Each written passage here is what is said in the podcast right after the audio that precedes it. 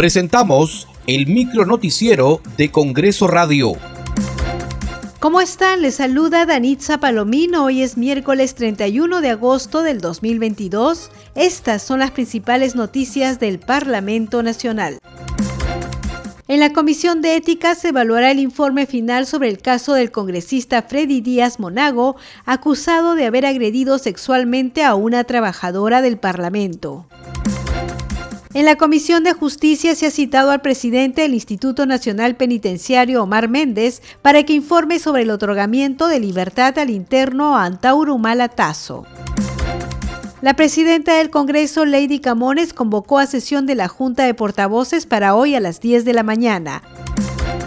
La titular del legislativo promulgó la ley que otorga el grado inmediato superior al personal de la Policía Nacional del Perú en situación de actividad y que haya sido asimilado en el grado de teniente de la Sanidad Policía Nacional del Perú en los años 1994, 1995 y 1996. 16 años este, esperando por esto. Sé que la lucha ha sido larga, pero hoy día pues ya no es de, estar ahí pensando si van a aprobar o no. Hoy día es una realidad y de verdad felicitaciones a ustedes, a sus familias. Y bueno, pues han obtenido hoy lo que siempre han merecido. Y este Congreso está trabajando por ustedes, como por ustedes, por su sector, por muchos otros sectores más. Bueno, para eso fuimos elegidos, ¿no? para trabajar por nuestra población. Así que nuevamente felicitaciones y gracias a ustedes por confiar en nosotros como congresistas.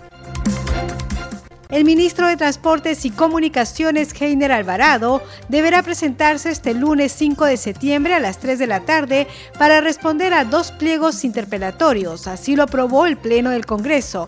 Heiner Alvarado está acusado de pertenecer a una organización criminal que habría direccionado las licitaciones de diversas obras públicas.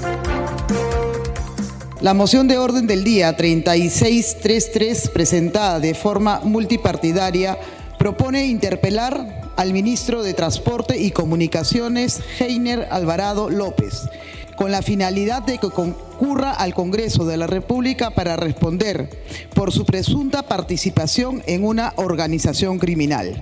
Estos actos y gestiones realizadas cuando se encontraba a cargo del Ministerio de Vivienda, Construcción y Saneamiento. Muchas gracias por acompañarnos en esta edición. Nos reencontramos mañana.